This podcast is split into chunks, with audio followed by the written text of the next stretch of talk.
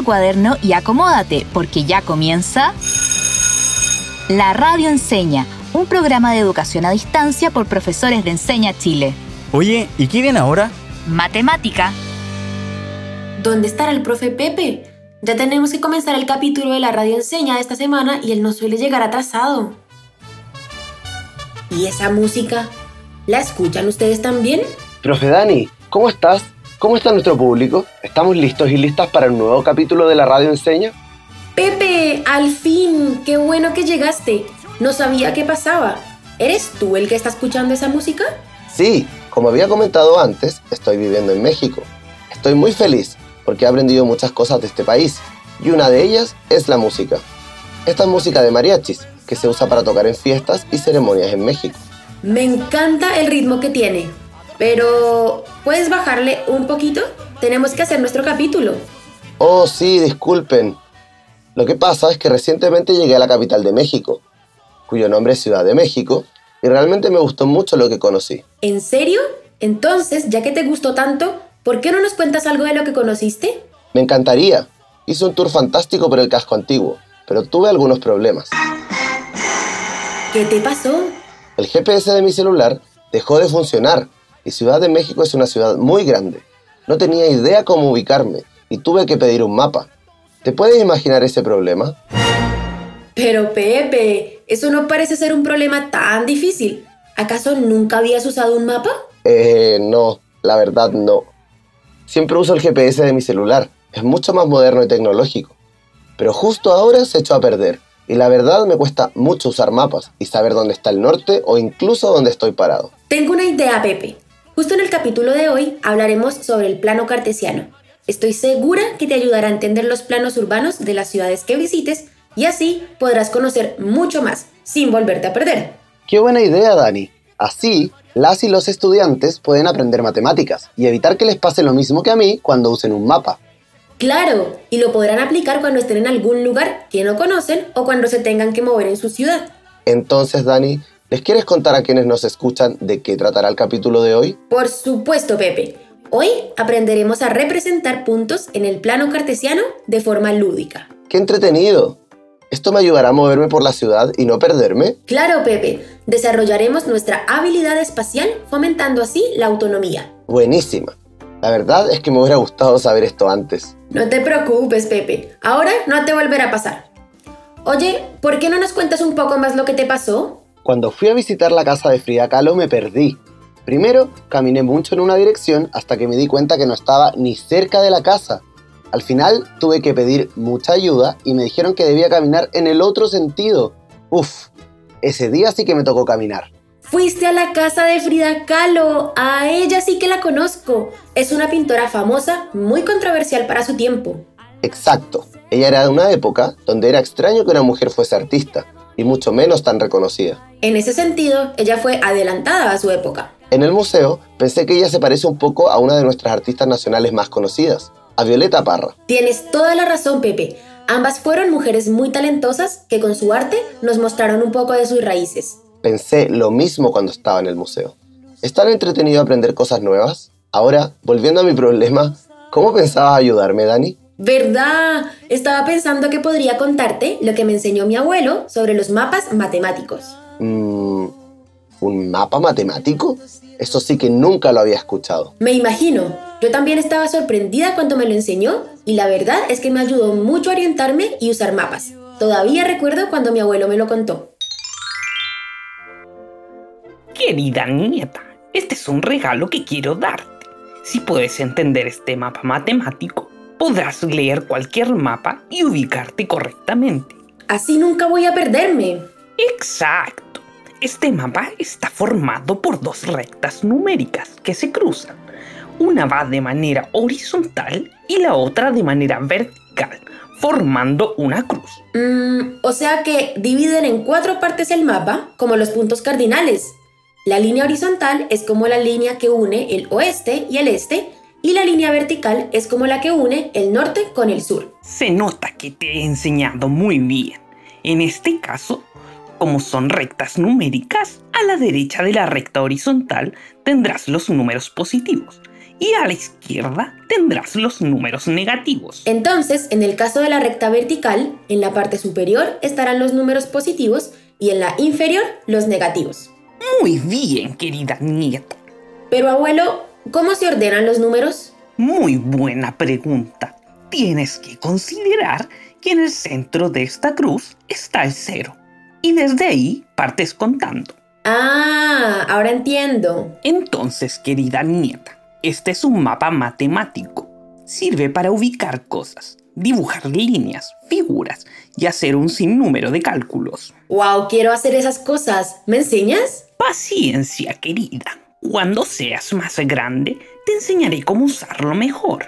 Por ahora debes saber que este mapa matemático que te estoy mostrando es muy parecido a cualquier mapa de un pueblo o ciudad que puedas encontrar. Tienes toda la razón. El otro día vi un mapa de nuestra comuna y se parece mucho a esto. Exacto. Y aprendiendo a usarlo, siempre podrás entender cómo ubicarte en cualquier lugar. Y así podrás ser mucho más autónoma como persona. Qué linda enseñanza y qué útil lo que te enseñó. Se nota que tu abuelo era una persona muy sabia. ¿Te enseñó algo más? Sí, Pepe. También me enseñó un truco buenísimo para jamás olvidar cómo funciona el plano cartesiano. ¡Wow! Por favor, enséñanos ese truco. Por supuesto. Para explicarlo, me gustaría invitar a nuestras y nuestros auditores a ponerse de pie. Aprovechen de estirar un poco sus extremidades. Hoy jugaremos a hacer un plano cartesiano. ¡Qué entretenido! Ahora que están de pie, quiero que pongan sus pies bien juntos y extiendan sus dos brazos a sus costados, de manera que su cuerpo forme una cruz. En esta cruz, su pecho es el centro de este mapa. O sea, donde está nuestro corazón. Exacto. En su brazo derecho están los números positivos y en su brazo izquierdo los números negativos. Sus dos brazos son la recta numérica que se escribe de manera horizontal. Se le llama eje X o de las abscisas. Creo que ya sé por dónde vas, Dani. Si los brazos representan el eje X o de las abscisas, mmm, la recta numérica vertical está representada por mi cabeza, mi tronco y bajando hasta mis piernas. Ese eje se llama Y o eje de las ordenadas. Exacto, Pepe. Aquí su cabeza representa los números positivos y su tronco y piernas los números negativos. Claro, y como en nuestro corazón está el punto de intersección, es decir, donde se cruzan ambas rectas, a ese punto le denominaremos origen. Ahí está el cero en el eje X y el cero en el eje Y. Y si esto lo dibujamos en una hoja, notamos que esta se divide en cuatro partes, las que se llaman cuadrantes. Tienes razón, así es fácil imaginarse cómo sería este mapa. Y en este caso, todo nuestro cuerpo y los cuadrantes formados en el aire por las rectas estarían representando el plano cartesiano. Exacto. Y en este plano cartesiano es donde ubicamos puntos que se componen de dos coordenadas, x e y. A la unión de estas coordenadas les llamamos par ordenado y se lee siempre primero la x y después la y. El origen, por ejemplo, sería 0,0. Qué buen truco, Dani. Es una excelente estrategia para que quienes nos escuchan aprendan lo que es el plano cartesiano. Sí, a mí me ayudó mucho cuando lo estaba aprendiendo. Oye Pepe, ¿te parece si le preguntamos a nuestros y nuestras estudiantes qué saben sobre el plano cartesiano? Por fin mi sección favorita. Queridos y queridas estudiantes, escuchemos las voces de quienes nos escuchan, mientras responden la siguiente pregunta. ¿Qué sabes sobre el plano cartesiano? Hola, soy Javiera y lo que sé sobre el plano cartesiano es que el plano cartesiano está compuesto por dos rectas numéricas. La horizontal es la de las X y la vertical es la de las Y, y en donde se unen las rectas numéricas es el origen. Encuentro genial que ya conozcan un poco acerca del plano cartesiano. Recuerden entonces que en el centro se ubica el origen, en el eje de las abscisas se ubican las coordenadas X y en el eje de las ordenadas se ubican las coordenadas Y. Exacto. También que el plano cartesiano se divide en cuatro cuadrantes, y si queremos leer este par ordenado, partimos siempre por la X y luego por la Y. Oye Pepe, tengo otra pregunta para nuestros y nuestras estudiantes. ¿En qué situaciones has usado o podrías usar un plano cartesiano? Para ubicar un lugar en un plano por medio de coordenadas y se representa con pares de números. Muchas gracias por sus respuestas. ¿Y tú, Pepe? ¿En qué situaciones has usado o podrías usar un plano cartesiano? Creo que ahora lo voy a usar todo el tiempo, para no tener que depender del celular y poder moverme en la ciudad con un mapa. Radio escucha, sabiendo esto, estás desarrollando tu habilidad espacial, logrando tener mayor autonomía. ¿Y tú, Dani? Yo lo uso cada vez que juego batalla naval con mi familia. Ahí también se utiliza el plano cartesiano. ¡Qué buen ejemplo! Oye, Dani, no sé tú, pero yo estoy ansioso para moverme por la ciudad de forma autónoma y aplicar todo lo aprendido en mi día a día. Me alegro, Pepe, pero te aseguro que ya lo has estado aplicando sin darte cuenta. ¿Cómo? Por ejemplo, cuando estabas aquí en Chile, ¿alguna vez te topaste con alguna persona que estuviera perdida y te pidiera ayuda para llegar a algún lugar? Por supuesto, me acuerdo que una vez ayudé a un turista a llegar a la Plaza de Armas y le indiqué que estaba a dos cuadras al este y una cuadra al norte de donde nos encontrábamos. En ese caso, Pepe, estabas usando el plano cartesiano sin darte cuenta. Le indicaste que se moviera dos cuadras en el eje X o de las abscisas y una cuadra en el eje Y o de las ordenadas. Tienes toda la razón. ¿Y dónde crees tú que estaba el origen en esas indicaciones que le diste al turista? Mm, el origen era donde nosotros estábamos. Exacto. Recuerda, Pepe, que tener buena habilidad espacial permite que podamos ayudar a otros. Así como tú ayudaste a ese turista o como te ayudaron a ti cuando estabas perdido. La verdad es que nunca lo había pensado. Dani, ¿te parece si hacemos una actividad con nuestras y nuestros radioescuchas en la que reciban indicaciones y las utilicen en un plano cartesiano para que puedan practicar esta habilidad? Me leíste la mente, Pepe. Así podrán desarrollar su autonomía. O ayudar a la gente que está perdida. Claro, también. Muchas veces, cuando tratamos de llegar a un lugar, nos podemos ver enfrentados al mismo problema que tuviste tú. Por eso, si no tenemos la oportunidad de contar con un GPS o con un mapa coordenado, es muy importante pedir ayuda. Tienes toda la razón, Dani. Al principio me dio un poco de vergüenza pedir ayuda. No quería que el resto de la gente supiera que estaba perdido, pero luego me di cuenta que no tiene nada de malo pedir ayuda. Me alegro mucho que lo hayas hecho, Pepe. Cuando nos enfrentamos a un problema o desafío y no tenemos las herramientas suficientes para superarlo, siempre podemos pedir ayuda. Exacto. Quizás, si no hubiera preguntado, seguiría perdido. Además, la gente fue muy amable. Por otro lado, también nos puede pasar que nosotros seamos los que entreguemos la ayuda, y en ese caso podemos utilizar de los pares ordenados para solucionarlo, procurando siempre ser amables con la gente. Toda la razón, Dani. Ahora llegó el momento de realizar nuestra actividad por lo que le vamos a pedir a quienes nos escuchan que tengan lápiz y una hoja cuadriculada para hacer el plano cartesiano. Pepe, ¿pero puede ser una hoja blanca? Mi cuaderno está muy lejos. Lo siento, Dani, pero tiene que ser sí o sí una hoja cuadriculada. Ya lo tengo. ¿Ahora qué hacemos, Pepe? Vamos a partir por el paso 1. Dibujamos los dos ejes, el horizontal o de las abscisas y el vertical de las ordenadas. Listo. Los ejes los hacemos como rectas numéricas, ¿cierto? Así es. Hacemos los ejes como rectas numéricas perpendiculares justo en el medio de la hoja. Y así tratamos de aprovechar todo su tamaño. ¿Y el paso número 2? Ahora ya viene. Paso 2. Enumeramos las rectas del 1 al 10 y del menos 1 al menos 10 en ambos ejes. Recuerden, los positivos van hacia la derecha y hacia arriba. Para eso, debemos recordar que el centro de las rectas es el origen, o sea, el par ordenado 0,0. Exacto. Y a partir de ahí empiezan a enumerar los ejes, utilizando cada cuadrado de la hoja para poner un número. Así, todos estarán distribuidos de la misma forma. Ahora entiendo por qué era importante tener una hoja cuadriculada. Es mucho más fácil así. Claro, además es importante transmitirles que la graduación de la recta la define cada persona, pero debe ser consistente, y lo más común es de uno en uno. ¿Terminaste, Dani? Sí, estoy lista. ¿Y definiste tu punto de origen o posición inicial? Sí, lo puse en el centro de las dos rectas numéricas, donde éstas se encuentran. ¡Súper! Esta será nuestra referencia para saber dónde estamos. Ahora viene el paso 3.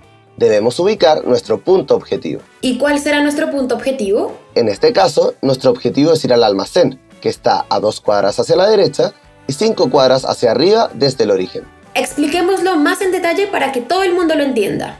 Por supuesto. Mira, imagínate que cada cuadrado de nuestra hoja es una cuadra.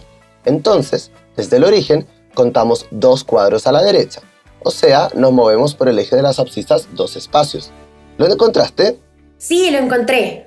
Ahora, tenemos que movernos desde ese mismo punto y subir cinco cuadras. O sea, movernos en el eje de las ordenadas. Al llegar a ese punto, lo marcamos con una gran X. Perfecto. Entonces, este punto se encuentra en la coordenada 2 en el eje X y 5 en el eje Y, porque nos movemos dos cuadros a la derecha en el eje X y luego cinco cuadros hacia arriba en el eje Y. Cuando escribimos las coordenadas de un punto, se componen de un paréntesis, el valor del eje X, una coma, el valor del eje Y y un cierre de paréntesis. Aplicándolo a esta situación sería... Se diría que el almacén está en la coordenada 2,5. Creo que ya voy comprendiendo más cómo se utiliza este plano cartesiano. Pepe, ¿nos puedes dar otro ejemplo para practicar una vez más? Por supuesto. Para ir a la librería que está cerca de mi casa, tengo que caminar 5 cuadras a la derecha y 3 cuadras hacia el sur. Entonces, si consideramos que tu casa está en el punto de origen, es decir, en el 0,0, la librería está en el par ordenado 5, menos 3. Excelente. ¿Nos contarías qué paso realizaste para llegar a la respuesta? Por supuesto. El primer paso fue moverme 5 cuadrados a la derecha en el eje X o de las abscisas. Súper, 5 cuadrados representando las 5 cuadras. Y luego... El segundo paso fue bajar 3 cuadrados, ya que consideramos el sur hacia abajo. Y finalmente, identifiqué en qué par ordenado estaba. Oye, y una última pregunta, ¿por qué pusiste menos 3? Porque la coordenada en el eje de las coordenadas, o eje Y, está abajo del origen. Y todas las coordenadas del eje Y que estén bajo el origen son negativas. Genial. ¿Cómo se nota que hemos reforzado los números enteros?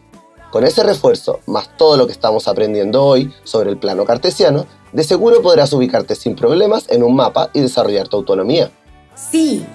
Oye Pepe, está muy bueno todo lo que estamos aprendiendo pero te cuento que es momento de hacer una pausa. Oh, pero antes de irnos, queremos hacerles la siguiente pregunta a nuestros y nuestras estudiantes. ¿De qué manera aprender a ubicar lugares en un plano cartesiano permitirá que me mueva con mayor autonomía? Les dejamos para que reflexionen durante la pausa y ya volvemos con más de Matemáticas en la Radio Enseña. Es el calor que me das al hacer el amor. Es el calor, el calor que me das. Vienes y me quemas a fuego lento. Sabes lo que quiero y me lo sabes dar. Ay, ay, ay, ay, ay.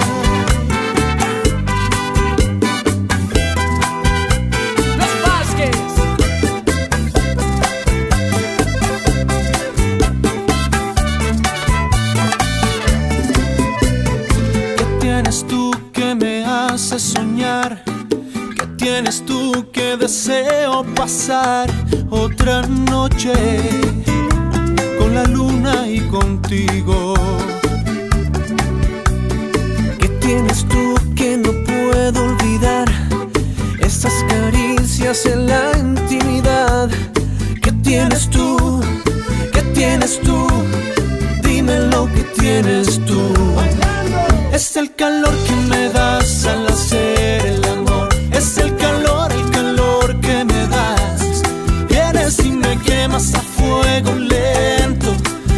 Lo que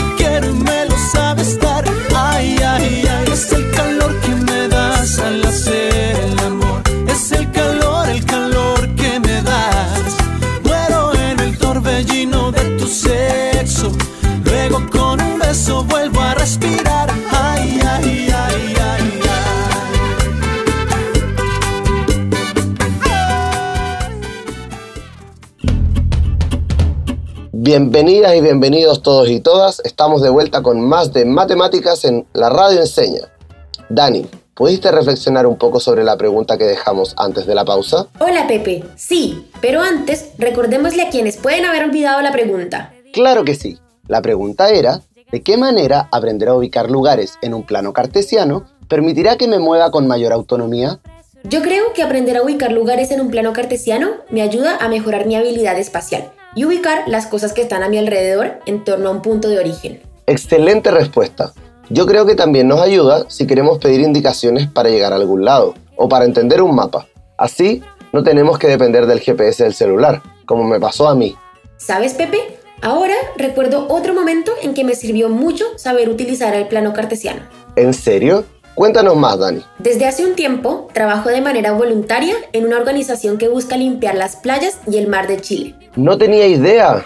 Sí, Pepe. Una vez fuimos a Antofagasta, ciudad que tiene una de las playas más contaminadas de Chile. Qué pena que haya playas tan contaminadas y solo porque la gente no guarda su basura para botarla donde corresponde. Me alegro mucho que haya gente como tú dispuesta a ayudar limpiando las playas. Te felicito. Muchas gracias, Pepe. Tienes toda la razón. Es tan fácil guardar la basura y tendríamos un planeta mucho mejor cuidado si nos hiciéramos cargo de ella. Exacto. Oye, Dani, pero no entiendo qué tienen que ver los planos cartesianos con limpiar las playas. ¿Verdad? Me desvié un poco del tema. Mira, lo que pasó es que cuando llegamos a Antofagasta quedamos tan sorprendidos por la cantidad de trabajo que empezamos a buscar formas de hacerlo más eficiente. ¿Y cómo lo hicieron? Se nos ocurrió representar la playa en un plano de coordenadas y marcar en este los puntos que tuvieran mayor basura.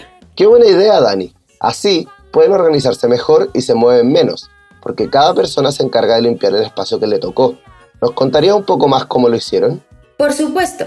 Entonces, para poder limpiar cada punto de la playa, decidimos hacer un plano cartesiano de ella y luego... Espera, Dani.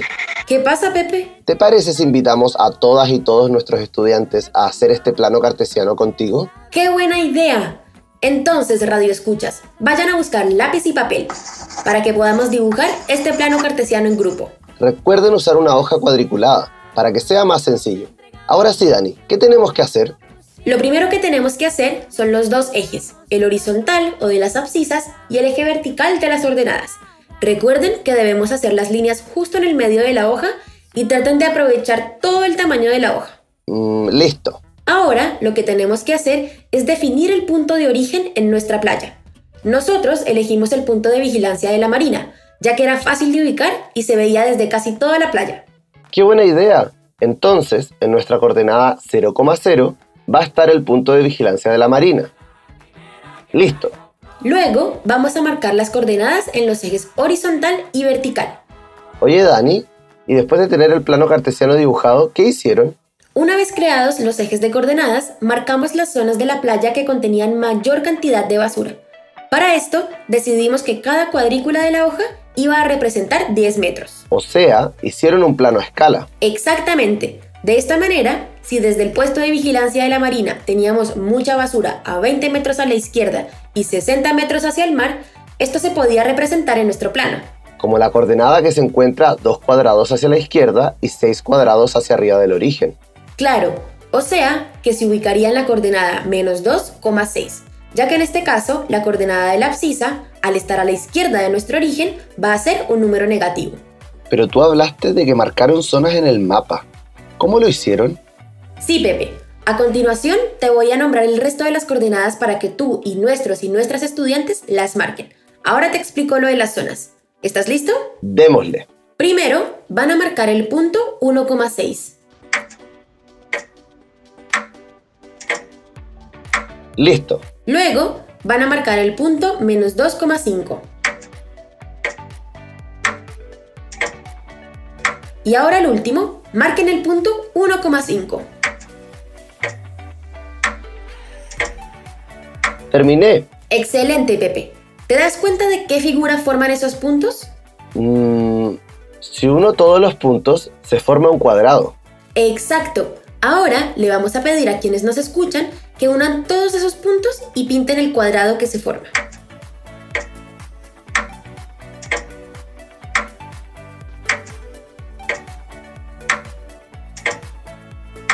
Ah, Dani, ahora entiendo a lo que te referías con las zonas. Todo lo que está dentro del cuadrado es una de las zonas con más basura que tenían que limpiar. Así es. La verdad es que si no fuera por lo que me enseñó mi abuelo sobre los mapas matemáticos, yo creo que nunca se nos hubiera ocurrido esto. Y la verdad es que el trabajo fue mucho más sencillo así. ¡Qué bien! Oye, Dani, estuve pensando y ahora yo les tengo otra actividad a nuestros y nuestras radioescuchas. Me acordé por la historia que contaste de tu abuelo. ¡Qué entretenido! Cuéntanos, Pepe, ¿de qué se trata? Mi abuelo me enseñó hace mucho tiempo a jugar ajedrez. Me explicó que para ser un buen ajedrecista es muy importante tener ciertos conocimientos matemáticos, incluso para poder construir un tablero. ¿En serio?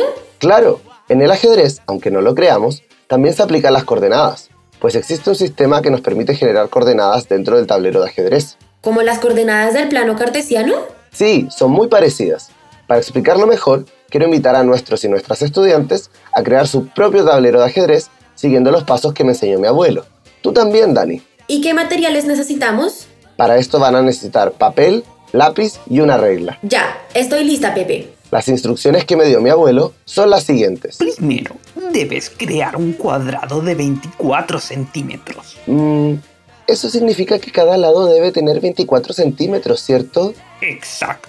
Ahora debes dividir ese cuadrado en 8 filas y 8 columnas. Cada una de esas filas y columnas tendrá 3 centímetros. O sea que el tablero tiene 64 cuadrados más pequeños. Muy bien.